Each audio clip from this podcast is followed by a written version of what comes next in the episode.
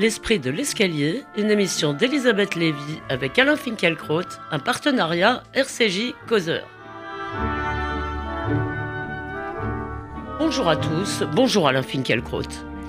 Il ne désarme pas, mais il n'essaime pas non plus dans nos banlieues, privé de son potager bio, mais pas, me semble-t-il, de ses toilettes sèches, ni de son sectarisme fanatique. Le mouvement Nuit debout entre dans sa troisième semaine et nombre de journalistes continuent à communier dans l'adoration de cette jeunesse, dont une partie non négligeable a dépassé la quarantaine, Jeunesse qui est, paraît-il, en train de changer la politique, le monde et la vie avec ses petits bras et ses grands mots. Euh, euh, vous nous raconterez, Alain Finkielkraut, votre visite mouvementée place de la République hier soir dans ce que Laurent Geoffrin euh, qualifie de laboratoire citoyen. Et cette semaine, même le président de la République était citoyen, en tout cas l'émission à laquelle il a participé, Dialogue citoyen donc, au cours de laquelle il a été confronté à quatre Français. Mais cela n'a rien changé. Il est aujourd'hui de bon ton d'afficher sa détestation ou son mépris pour François Hollande, dont la popularité est au plus bas. Jonathan Sixou nous l'a dit, à 14%, semble-t-il. Alors vous nous direz si vous avez été séduit, vous, par la pugnacité de Léa Salamé ou ulcéré par son insolence.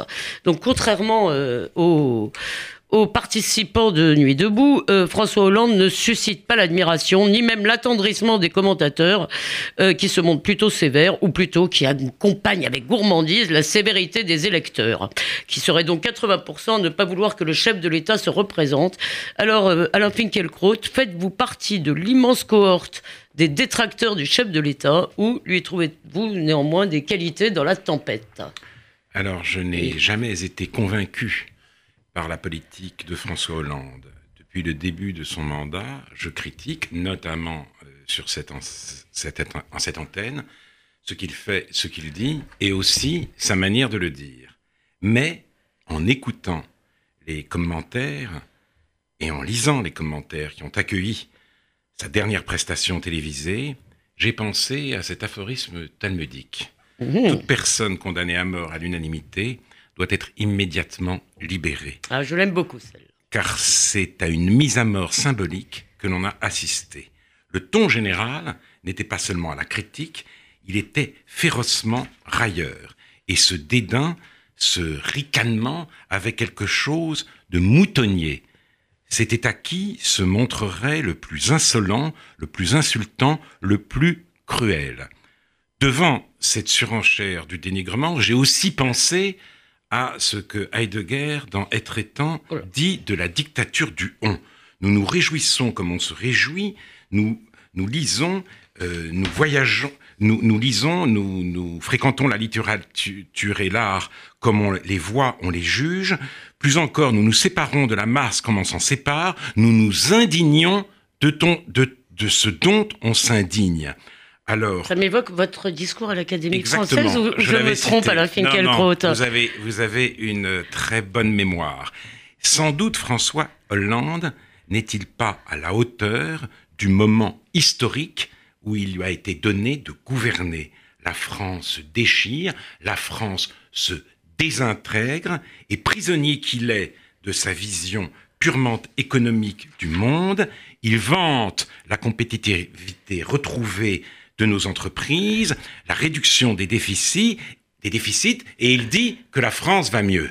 Mais, vous-même, vous dites, quand vous dites il n'est pas à la hauteur, c'est dans le fond, c'est à sa personne que vous vous en prenez, pas, pas seulement à sa politique. Non, c'est sa politique, c'est son attitude générale, mais ses procureurs ne sont pas plus clairvoyants que lui.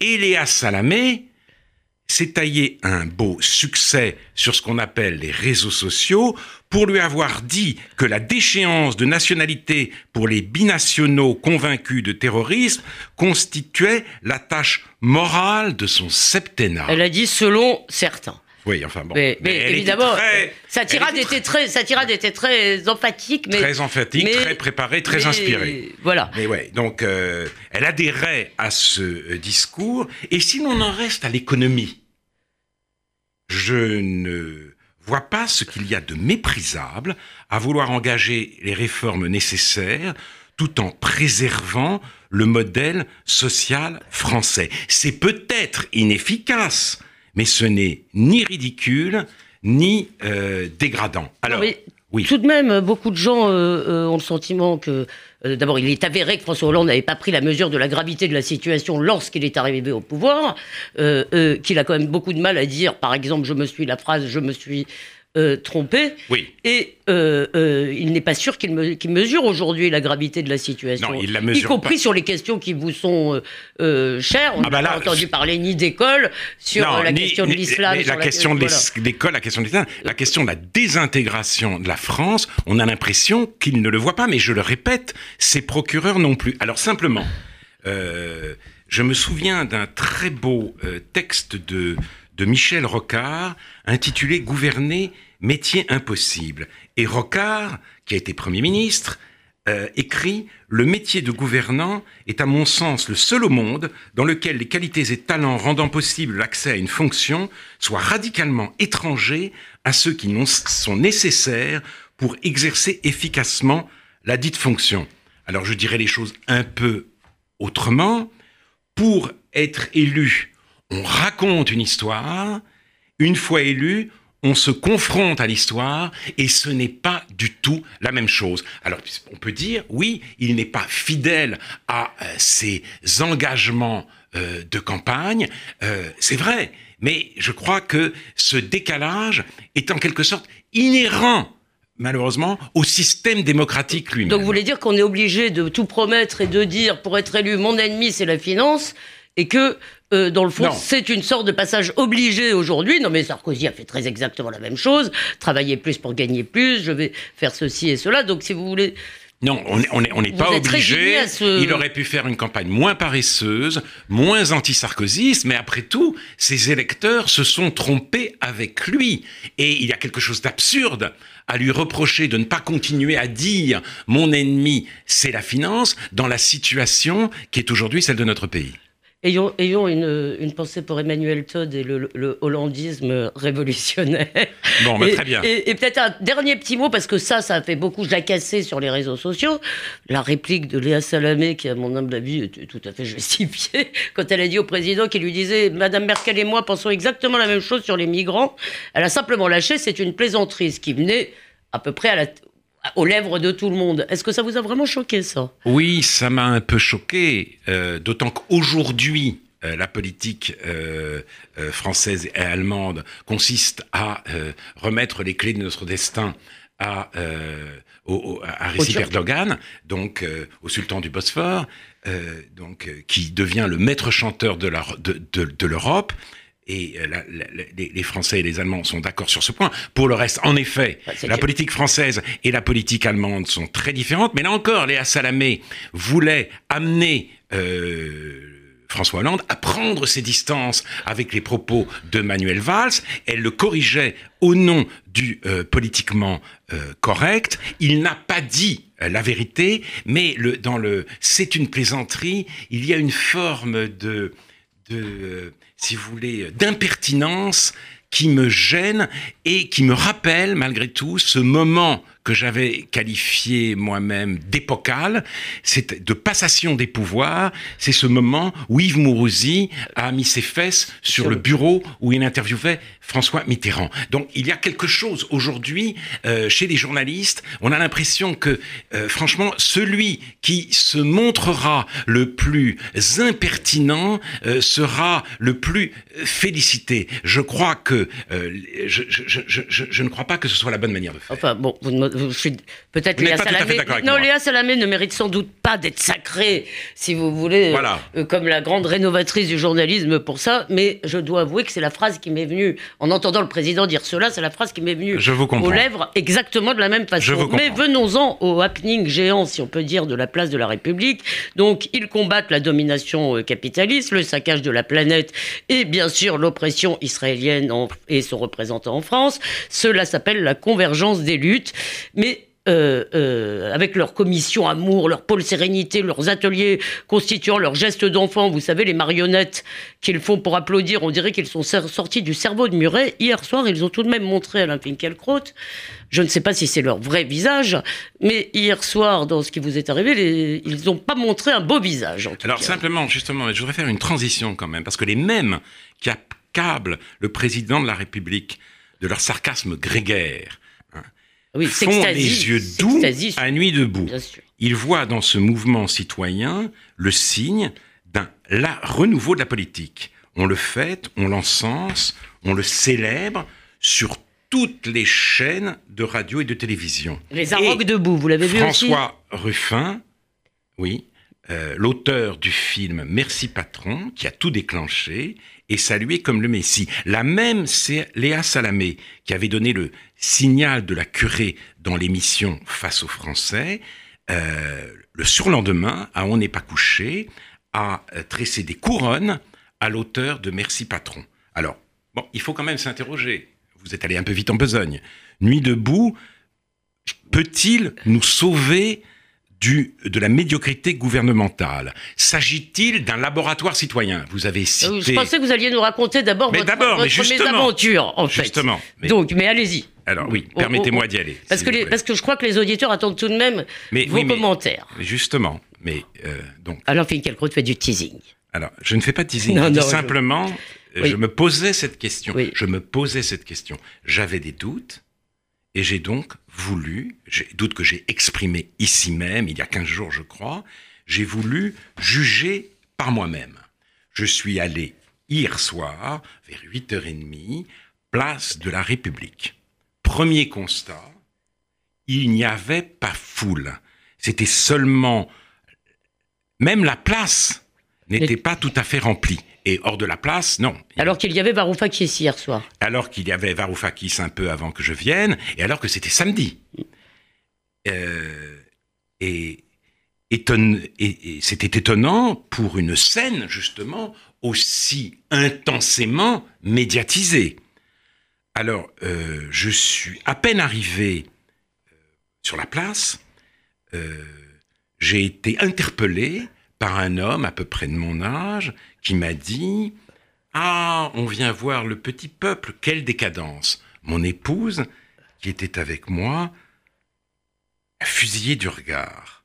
En réponse, il nous a tiré deux fois la langue et il, il nous a ensuite tourné ostensiblement le dos. Nous ne nous sommes pas laissés décourager. Et vous, lui avez pas dit, et vous ne lui avez pas dit casse-toi pauvre con Non, non, non, nous, sommes pas les, nous, nous, nous, avons euh, continué notre chemin entre les stands qui me rappelaient un peu la place de la Sorbonne en mai 68. Nous nous sommes approchés de l'Assemblée générale. Avec la Palestine en plus. Là, j'ai pas vu à ce moment-là la Palestine, mais un jeune homme, euh, me voyant passer, euh, m'a dit, le regard noir et le visage fermé, on n'a pas besoin de vous ici. Je lui ai répondu que euh, moi, euh, c'était moi qui avais besoin de voir et de savoir. Nous avons dû écouter deux orateurs qui, dans l'espace de temps euh, très bref qui leur était imparti, ont vilipendé la société de consommation et l'organisation du travail. Puis nous avons repris notre marche. Nous sommes arrêtés devant un petit stand, ou un petit atelier plutôt, Qui était assis en rond, sur la condition animale. Une femme nous a alors euh, gentiment abordés. Elle nous a remercié d'être là, nous a dit que Nuit debout était un mouvement pacifique et magnifique, que, euh, ça n'avait aucun rapport avec les casseurs. Elle disait qu'il s'agissait de refonder la, politique, que les, que les, que les débats euh, étaient très sérieux et qu'ils allaient déboucher sur des propositions et une assemblée constituante et elle invoquait, euh, sympathiquement lyrique, l'appel du 18 juin du général de Gaulle. C'est alors qu'un grand type s'est approché de nous et euh, nous a demandé, nous a conseillé de partir pour nous éviter de graves ennuis. Quel âge? Quarantaine d'années. Je lui ai dit que euh, je voulais rester, je n'en savais pas assez, je voulais comprendre et apprendre, mais mais euh, il ne, l'entendait pas de cette oreille. Il m'a donc poussé violemment. J'ai compris qu'il ne voulait pas du tout me protéger, nous protéger, mais euh, qu'il voulait nous foutre dehors. J'ai donc protesté et je suis revenu euh, au, centre de la place. Et là, il y avait du monde autour à ce moment-là. À ce moment-là, non, il était trois ou quatre. Enfin, mais justement, quand je suis revenu, quand, quand, quand, je ne me suis pas laissé faire, toute une petite foule s'est rassemblée et a commencé à crier "Dégage, casse-toi!" Et donc deux ou trois personnes qui semblaient être du service d'ordre de la, de la manifestation m'ont dit que je ne pouvais plus rester, que nous ne pouvons plus rester, et que nous devions quitter les lieux pour notre sécurité. Ils nous ont accompagnés jusqu'au boulevard, et nous avons été escortés par la petite foule, déchaînée, et une femme particulièrement excitée euh, nous m'a dit que je méritais des coups de latte.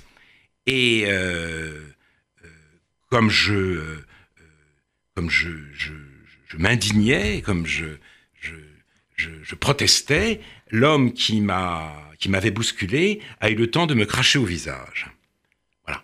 Et donc là, nous, avons été obligés de nous avons été obligés de, de quitter les lieux. C'était pas Jules César, hein, c'était pas Veni Vidi Vici, c'était Veni Vidi Vidi Vidé. Veni, vidi, vidi, vidé. Est-ce que des gens se sont interposés? Est-ce que des gens ont protesté? Quelques personnes ont protesté, c'est vrai. Quelques personnes ont dit il ne faut pas se conduire comme ça, etc. Mais ils étaient très visiblement minoritaires. Et euh, si j'avais voulu revenir, je pense que mon compte était bon. Donc, euh, euh, franchement, c'était une atmosphère, malgré tout, c'était une atmosphère de de lynchage. Telle est donc l'agora de Nuit debout. On euh, y réinvente dans ce laboratoire citoyen la démocratie délibérative, on y discute sans fin, mais entre soi, on ne tolère euh, euh, nulle parole, nulle, nulle parole dissidente, ni même aucune présence étrangère, car je ne voulais pas parler, je l'ai dit, je voulais m'informer, mais c'était trop. Je souillais la nuit debout. Il s'agissait, en me chassant, de purifier euh, la place de la République devenue place de la Révolution.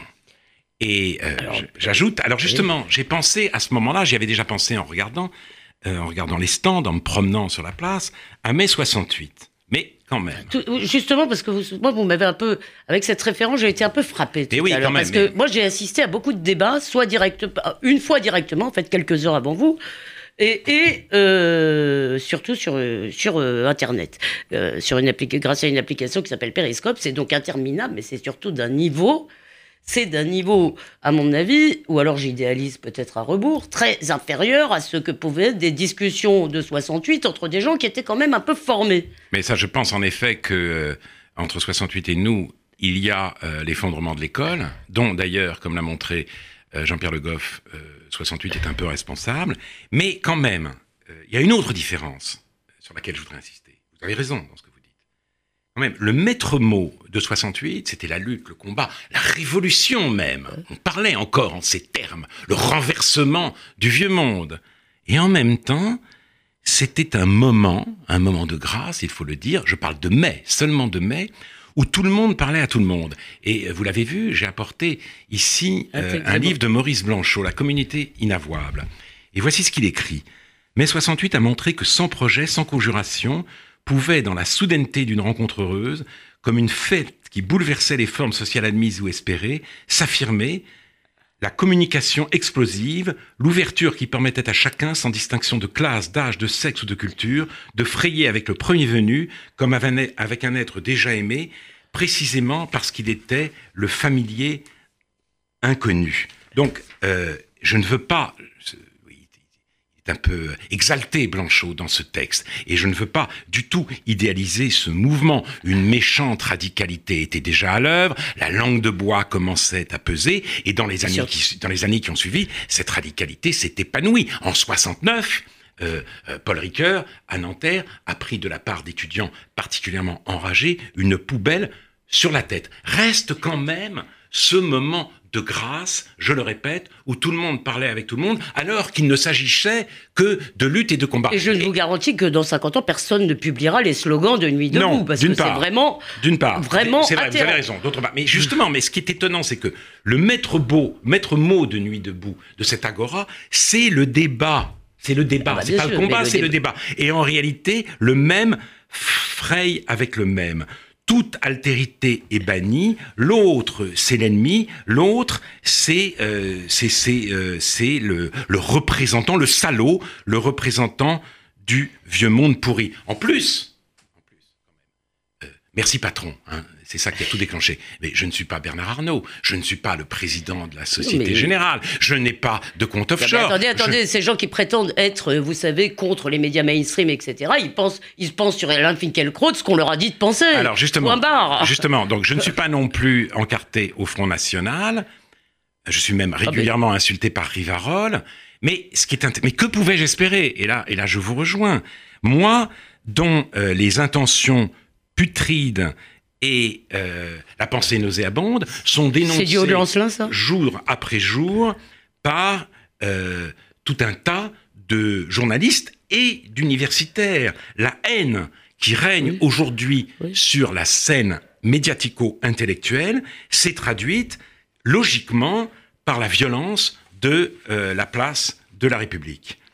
Et, vous m'avez pas du tout, euh, parce que évidemment, c'est un peu cet, incident a terni la chose, je dirais, mais avant ça, il y a un aspect hautement comique. Ils veulent, moi, je les ai entendus, donc toujours sur mon application, il y a un type qui a demandé qu'on crée une brigade de clowns pour s'interposer avec les CRS. Ensuite, le pôle Sérénité est venu raconter qu'en fait de Sérénité, il passait son temps à ramasser les poivrons en fin de soirée. Puis, si vous voulez, c'est totalement, euh, comment dire, muréien, quoi. C'est... Mais justement. Et il y a une rage que je voudrais vous faire commenter, qui est une rage d'être ensemble, du partage, de penser tous en même temps, de la fusion. C'est quand même un peu. Oui, c'est-à-dire, c'est, c'est, effectivement sous couleur, sous couleur de débat, de, de discussion, de démocratie participative, comme l'a dit Varoufakis.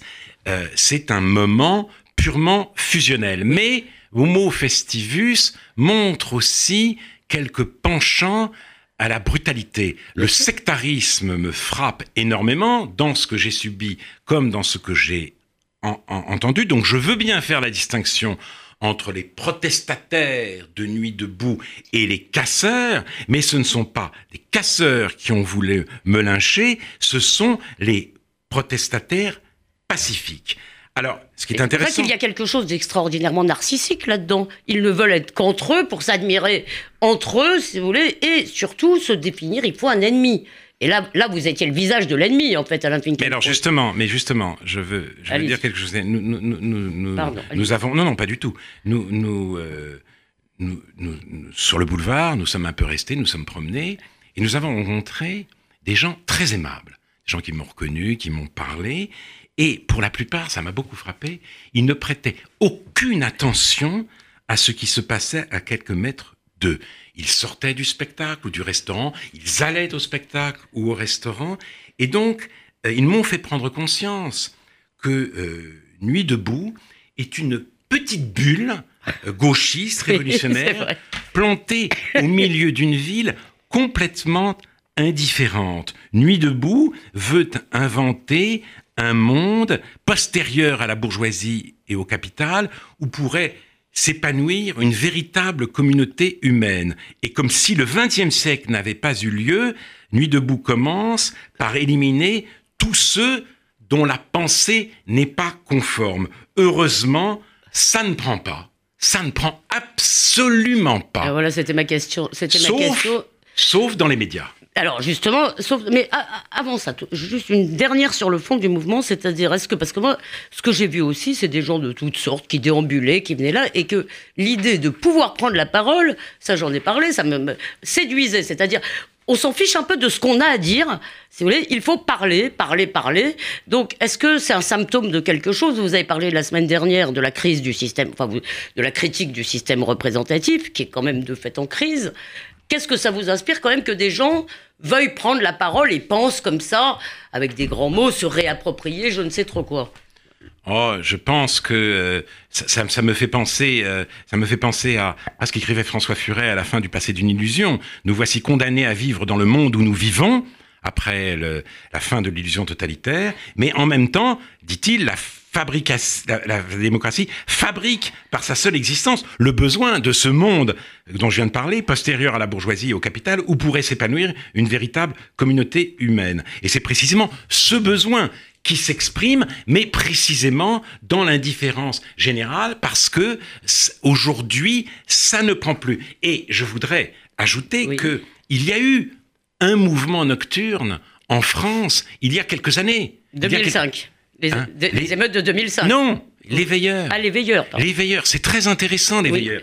Parce que ce sont des gens qui étaient, euh, si vous voulez, bouleversés par, euh, par euh, le, mariage pour tous, la GPA. La GPA, la GPA notamment, surtout, la gestation pour tous, surtout la, gestation. Ils disaient quelque chose se passe, une, un changement de civilisation dont nous ne voulons pas. Ils se réunissaient le soir, ils discutaient, ils lisaient des textes, et peut-être je ne sais pas s'ils avaient raison ou s'ils avaient tort, mais les médias, justement, ont décidé que ce n'était pas intéressant parce que ils, ils prenaient l'histoire en sens interdit. Et donc, euh, ils ont été snobés alors que le mouvement a existé. Et ils étaient catholiques aussi. Ils étaient catholiques, bien sûr, tout ça. C'était la réaction en acte. Et il y a un lien, on le voit, entre une nuit debout et le progressisme euh, mou de Radio France et de Canal+.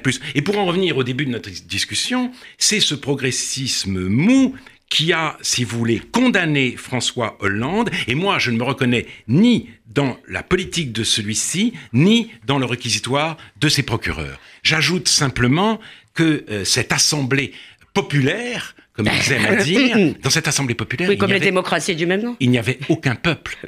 le peuple des quartiers populaires n'est pas là. C'était très majoritairement blanc, il faut l'ajouter, et le peuple, au sens traditionnel, non plus. Le peuple, il était bien plutôt sur les boulevards. Donc, si vous voulez, c'est une nation, c'est une, assemblée populaire absolument sans, sans peuple, dont la base, dont la base sociale est très étroite. C'est un mouvement ah, totalement pathétique et groupusculaire en, tous les cas, et, et, donc euh, ce qui rend encore plus pathétique, disons, l'admiration euh, attendri dont il fait l'objet. Alors, cher Alain Finkielkraut, merci d'avoir l'esprit non seulement debout, mais comme dirait Emmanuel Macron, en marche pour nous montrer la voie. Oh, elle est bonne celle-là. Nous ne serons pas là la semaine prochaine car c'est Pessard et pas celle d'après car c'est le 1er mai. Nous nous retrouverons donc le 8 mai. Mais d'ici là, on peut réécouter cette émission sur causeur.fr et radio-rcj.info et on peut vous lire aussi dans Causeur. Mais surtout, cher Alain Finkielkraut, Raxa à vous et à tous les auditeurs. Raxamer. RCJ.